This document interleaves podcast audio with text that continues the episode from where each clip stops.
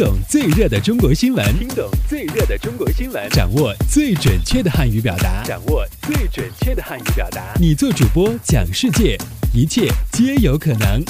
每天五分钟，就在 Linguamate 慢速汉语。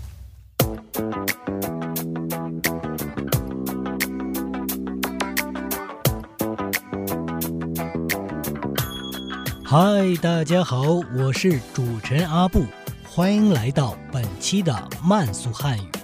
以下新闻均摘编自国际在线网站。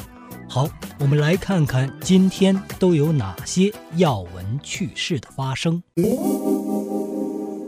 我们首先来看看今天的一句话新闻。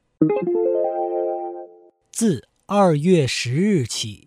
北京到天津的城际铁路列车运行时间将进行调整。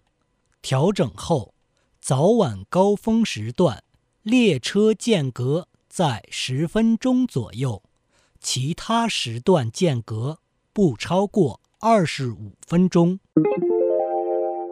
在今年春节前，中国民航局相继批准。多家新航空公司的筹建申请，其中主打廉价牌的九元航空就是低成本航空的代表。今后花九元钱坐飞机，或许将不再是梦想。近日，北京奥林匹克运动会申办委员会在。二零一四年索契冬奥会主新闻中心进行了二零二二年第二十四届冬奥会申办工作新闻通气会，并在会上介绍了申办工作的总体构想、理念、规划和工作进展。好，我们接下来关注一下今天的。财经聚焦。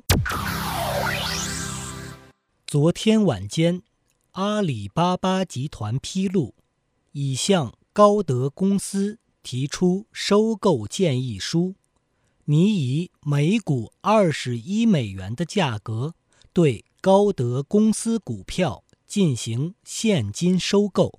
去年五月十日，高德软件曾宣布获得。阿里巴巴集团二点九四亿美元投资，投资完成后，阿里巴巴持有高德约百分之二十八的股份。此次交易完成后，高德将成为阿里巴巴百分之百子公司。此次交易将涉及总现金额约十一亿美元。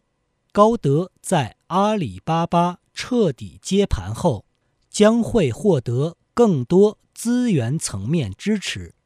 至此，百度、阿里、腾讯三家均已完成地图生态布局。